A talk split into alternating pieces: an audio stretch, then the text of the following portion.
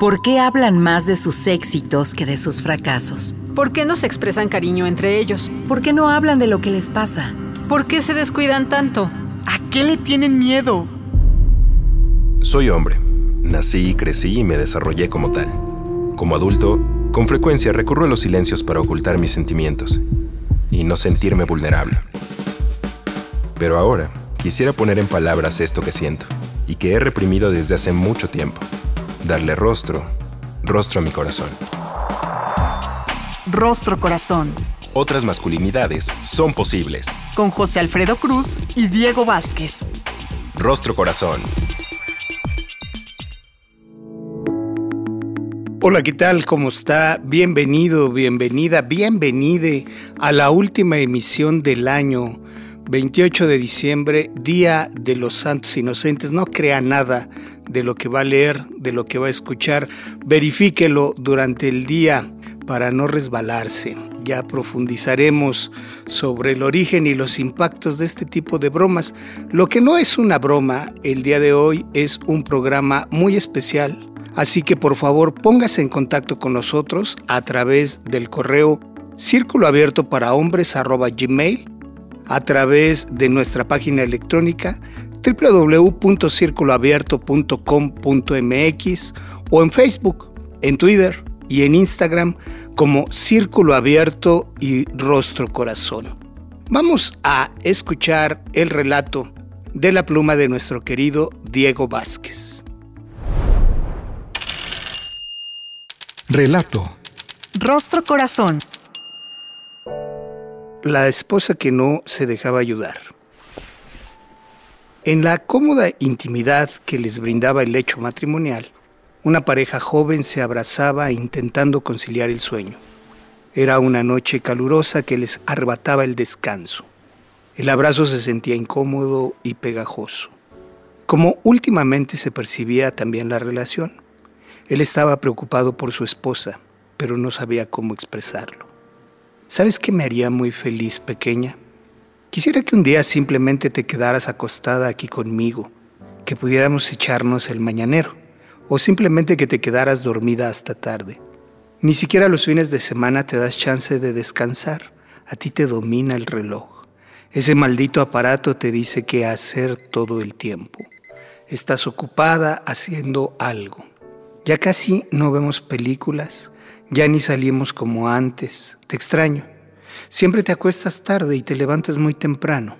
Me preocupa que no estés descansando lo suficiente. Mientras su esposo le enumeraba sus angustias, la mujer empezó a repasar en la cabeza todo lo que debía hacer al día siguiente.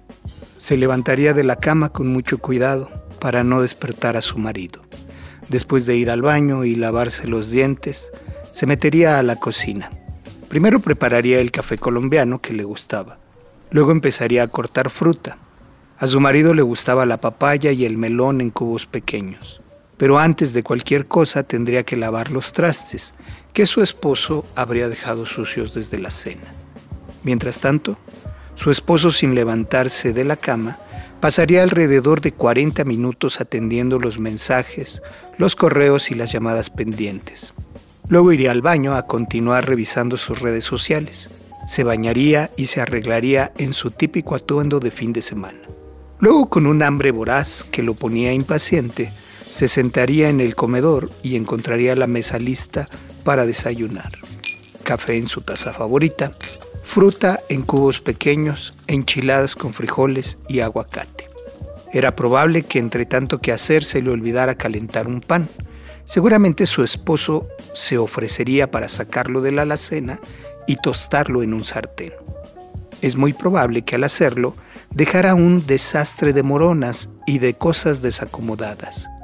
Ella tendría que limpiar y reparar el caos que dejaba tras de sí, ese hombre atolondrado, al que había jurado amar eternamente.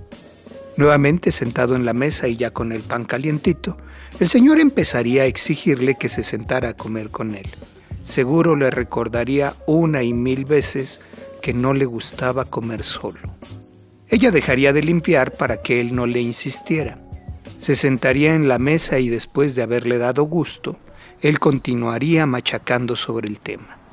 Es probable que él terminara de comer antes y que se levantara de la mesa para ir a sentarse al sillón, a ver algún partido de fútbol. Ella terminaría de comer sola. Después tendría que lavar los trastes y recoger la mesa. Luego de terminar con la cocina se dispondría a lavar ropa, porque en toda la semana no le alcanzaba el tiempo para hacerlo. Antes de eso, tendría que tender la cama y buscar la ropa sucia de su marido, desperdigada por todo el cuarto.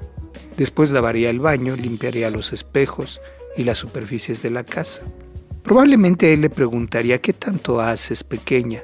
Ella le pediría que sacara la ropa de la lavadora y que la colgara en el tendedero.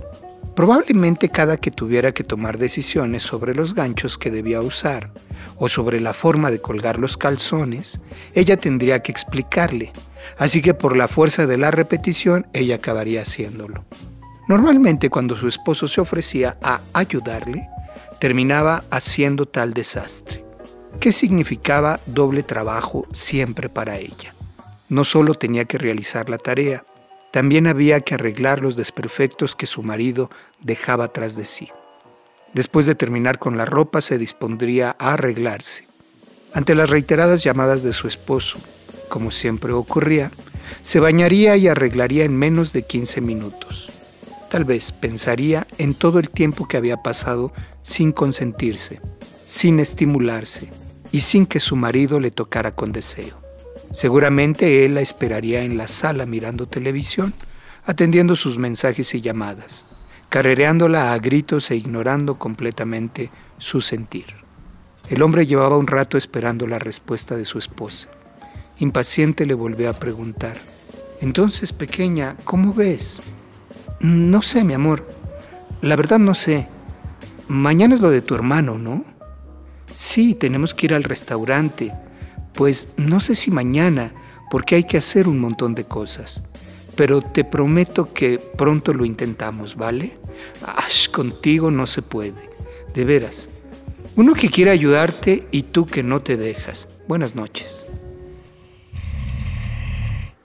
El hombre se dio la vuelta enojado y no pasaron ni tres minutos cuando ya estaba roncando plácidamente. Ella continuó gran parte de la noche mirando la oscuridad y repasando en la mente una y otra vez sus pendientes. Buenas noches, mi amor. Rostro Corazón. Yo no sé usted, pero a mí me pasa que me cansé solo de este relato.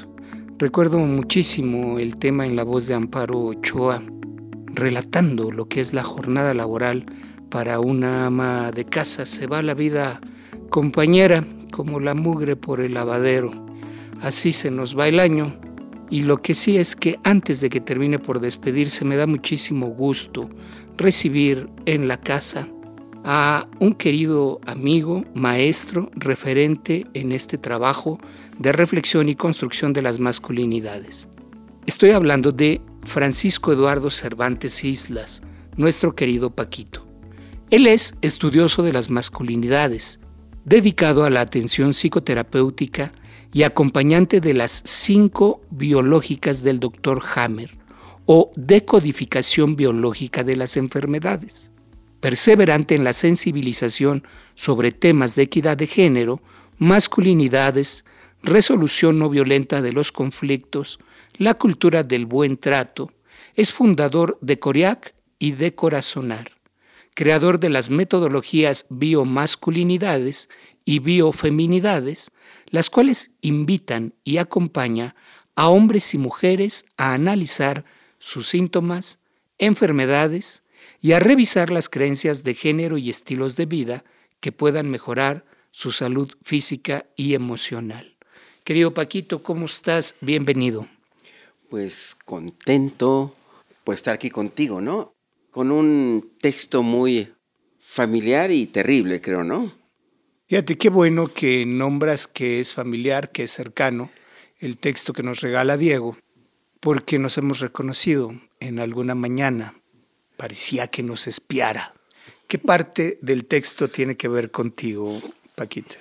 Mira, eh, tuve la fortuna de estarlo revisando y revisando cosas. Y bueno, yo quiero comentarte que eh, tengo 34 años de pareja y mi esposa acaba de jubilarse. Tenemos dos hijos. Ella entraba a las 7 de la mañana a trabajar diario. Así es que tuve la fortuna de todos estos años encargarme de mis hijos, ¿no? Así es que me, me resulta entre familiar, porque es muy cotidiano esto, pero a la vez muy extraño, ¿no?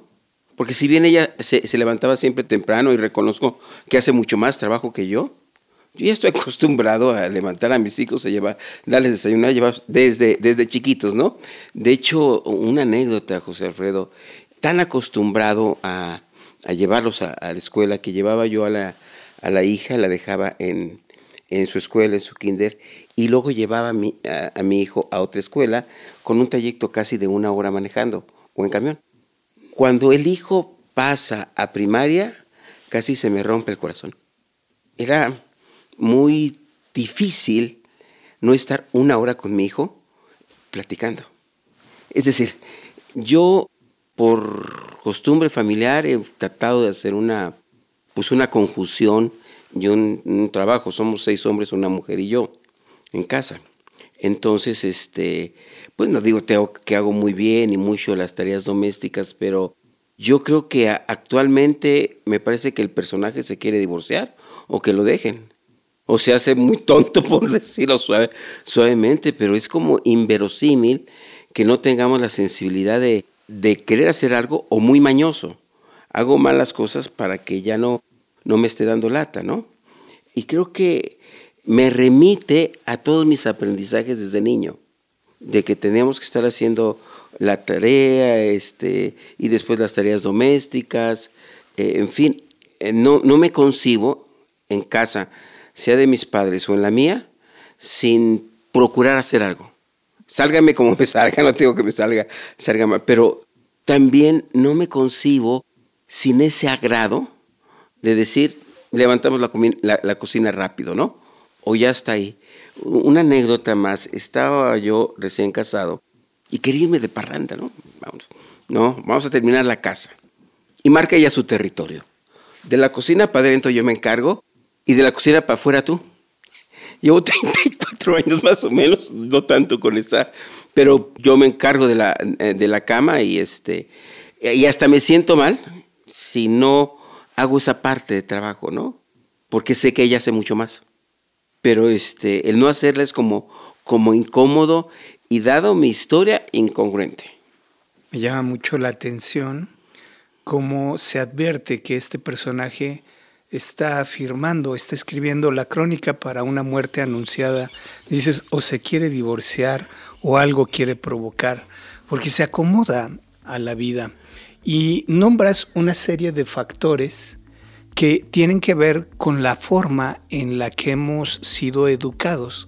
Es decir, pareciera que la forma de organizar y distribuir las tareas están íntimamente ligados a nuestros primeros años, cómo compartíamos los cuidados, cómo los hacemos extensivos en los vínculos de pareja, de qué manera celebramos acuerdos, de tal suerte que sean, digamos, proporcionales equitativas estas distribuciones. Ya nos platicarás, ya profundizaremos más al regreso del corte, muy contentos cerrando el año. Desde Casa Ciudadana 660 estamos al aire en el rostro corazón, en un momento regresamos. Rostro corazón. Otras masculinidades son posibles. Regresamos.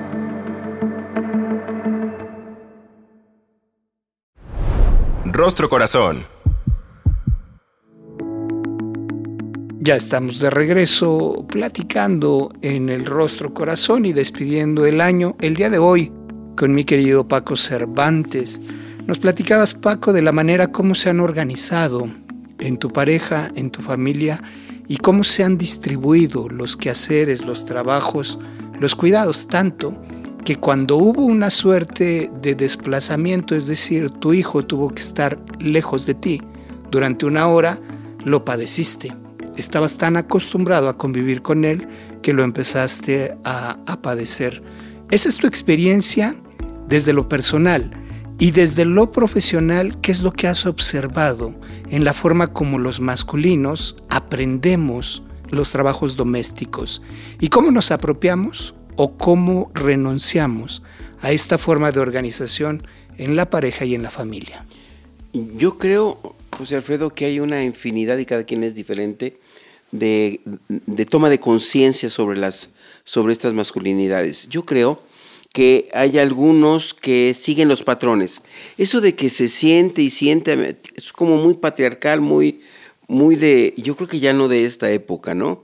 Entonces, creo que tenemos que tener conciencia de las creencias, de los aprendizajes, de los condicionamientos, pero también de las conveniencias que cada uno está teniendo.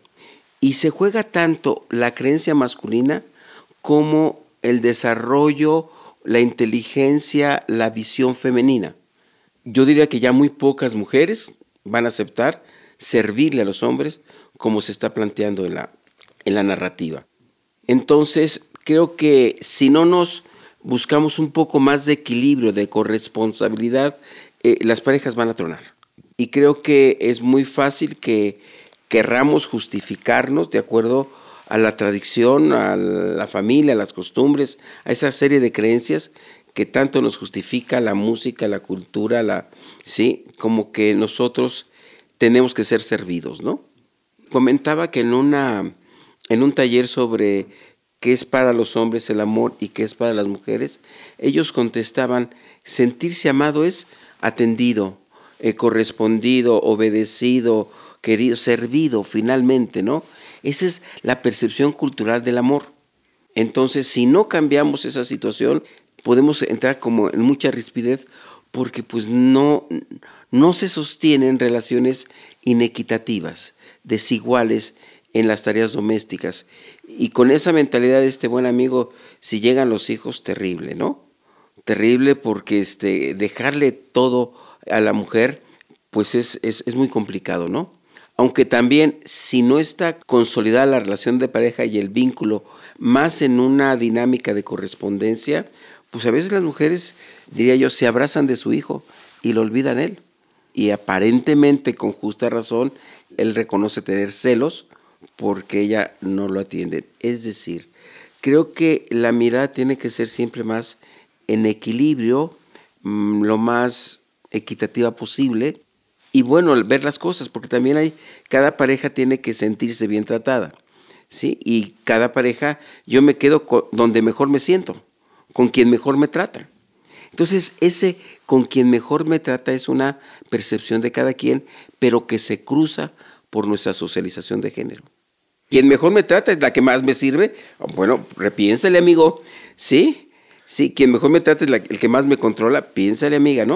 O sea, hay que cuestionarnos muchas cosas, ¿no? Contabas que en algún momento en la organización con tu compañera hubo hasta cierta tensión territorial. Ella delimitó de dónde a dónde me corresponde y dónde a ti, y te la pasaste transgrediendo el límite, te apropiaste de ese otro espacio que no te correspondía. Hay una tensión ahí, es decir, para poderse apropiar de un territorio, por nombrarlo de alguna manera, se necesita que alguien lo ocupe, pero también que alguien ceda. ¿Cómo resolver estas tensiones para soltar para confiar, para apropiarse de los cuidados, sobre todo porque el compañero del relato lo que dice está pequeña, que además la minimiza todo el tiempo, que no se deja ayudar. Yo que quiero ayudarte y tú que no quieres que yo te apoye. ¿Cómo resolver esas tensiones? Y te pongo también otra que tiene que ver con el tema generacional. Dices, cada vez hay menos mujeres jóvenes dispuestas a relacionarse para servir cómo llegar a acuerdos frente a la construcción de otras formas que sean más nutricias de convivir entre pareja. Mira, creo que esto es complejo, yo no me siento que tenga ni la solución ni la comprensión total del asunto, pero creo que la situación de que uno sea corresponsable puede también ser muy patriarcal, muy... Es que hay que limpiar, hay que comprar, hay que hacer esto. Conozco a hombres que son muy solidarios y limpian la casa, que cuidado. y que van al mercado, que cuidado, pero siempre con una actitud de mando. O sea, no es el hecho de que se colabore en casa, la forma, el modito, Señor, dirían por ahí. Porque entonces yo puedo ser muy patriarcal, muy dominante, diciendo cómo se come, qué se come, cómo se limpia y etcétera, ¿no? Si tú dices, ¿cómo lo resolví? Bueno, ahora en el confinamiento, eh, mi hijo le gusta mucho la comida y yo me meto a la cocina para, este, obviamente, si ahí colaborar, ¿qué hago? Y muy bien, o sea, desde que vamos al mercado a ver qué vamos a hacer esto y el otro, lo compramos, lo traemos, a ver, tú vas a picar esto, me pongo en la mayor humildad y, facilidad posible, ¿no? ¿Qué hago? No, sí, prendo el horno, lo que tú quieras, eh, lavo los trastes, pico la cebolla, el jitomate, hago lo que se me dice que tenga que hacer, pero en este plano más de humildad y de colaboración. Parece que adviertes hay una alerta bien interesante porque en nombre del cuidado y de la administración, en realidad pudiera estar encubierto una estrategia de dominación, de control. Dices, el modito, señor, ¿no? Eh, pudiera estar también encubierta. Y yo te escucho hablar con mucha fascinación, si me permites el término, de la experiencia del cuidado. Y te quiero poner un eslogan que a ti te va a resultar muy familiar, ¿qué ganamos con cambiar? ¿Qué ganamos con apropiarnos de los cuidados desde la manera en la que nos relacionamos? Sí, yo creo que es, esa masculinidad en el que una discusión quiero tener, de lo que tú quieras, de política, de COVID, de, de economía, de lo que quieras, de fútbol, pues la, la, política y todo va a seguir como está. El que yo gane la discusión no cambia la realidad. Entonces, en este plano de, de humildad, de tranquilidad, de saber que, bueno, el otro opina de una manera, yo opino de la otra, y lo que el otro opina es tan importante como lo que yo digo, pues me tranquiliza. Entonces, un poco, no sé si sea la fórmula, pero si tú tienes en mente que la tuya es una opinión tan válida o tan buena o tan mala como la de otra persona, ¿para qué discuto, no? Creo que la, la idea es que los varones podamos vivir con alguien, convivir con alguien, reconociendo que nosotros tenemos nuestra opinión y a veces yo me voy al extremo. Yo tengo un correo electrónico de Paquito hace 20 años. Y me gusta luego que me digan Paquito. Y tengo una maestra de baile y me dice Paquito. Y dije yo, aquí a todo dar, porque no soy macho alfa. Al menos no dice esa. ¿vale? Sí, ojalá no sea eh, ni beta, ojalá sea zeta, ¿no? Un macho no tan, no tan dominante, porque en eso que dice mi, mi hija, bueno, que es un matriarcado, y si ella sabe mejor administrar el dinero, si vamos a tomar una decisión y tiene buenas ideas, pues la bronca, ¿no? Además, si yo me acoplo y fluyo, tenemos mucho que ganar, porque es pesadísimo querer tener la razón. A veces también ganar cuando la riego, que bueno, ¿sí? y yo con mi suegra se acostumbró a criticarme, yo ya, eh, yo callarme, luego ya todos querían meterse conmigo, ¿no? Pero hay momentos en los cuales no he visto la, necesidad de querer tener la razón y de que ese escucha me ayude, ¿no? Y entonces pues me, me lleva muy bien pues con los demás. Digo, yo creo que ese Paquito es un, un buen macho no tan alfa, ¿no? Que por otro lado, a veces no ser alfa me ha ido del carambas en esta sociedad tan competitiva. Me han pegado como no tienes idea, ¿no? Entonces, es un poco como acomodarse y fluir en una relación más de colaboración y amena, sin necesidad de querer ganar. ¿Cómo es? Nos dejas ahí varias claves, todas importantes, entre ellas la importancia de ceder, porque uno privilegia el vínculo, o sea, ¿para qué quiero ganar la discusión si el vínculo es tan importante? Hablas de la fascinación por el cuidado y es que no es sencillo. Cualquiera que hayamos realizado actividades domésticas sabemos que no es fácil, que terminas cansado, que te duele la cintura por lo menos, pero hay un dejo a la hora de mirar todo limpio y de respirar el ambiente sano que no se compara casi con ninguna otra cosa, ¿no? Un ambiente de bienestar que empieza a favorecer el entorno, que nutre hacia afuera, pero que definitivamente nutre hacia adentro nuestros vínculos. Y también hablaste de las renuncias, la importancia de para qué seguir en la disputa si puedo anteponer la humildad y cómo nos cuesta, a cómo nos cuesta como masculinos aprender a incorporar la humildad en nuestras vidas. Nos estamos yendo, Paquito, eh, una frase para terminar. Pues eh, yo digo que, compañero, ¿quieres tener la razón o quieres salvar la relación? A veces ese es el precio.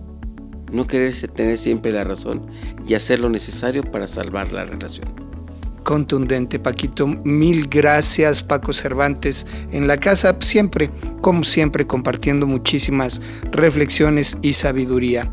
Nosotros nos vamos, cuídese muchísimo, tenga un muy buen fin de año y un inicio mejor, que nos trate mejor la vida, que nos trate mejor este mundo. A nombre de Diego Vázquez, de José Alfredo Cruz, en la producción David Mejía en los controles técnicos Edgar Zárate. Nos escuchamos el próximo año. Pásela bien. Hasta la próxima. El Instituto Mexicano de la Radio presentó Rostro Corazón. Otras masculinidades son posibles.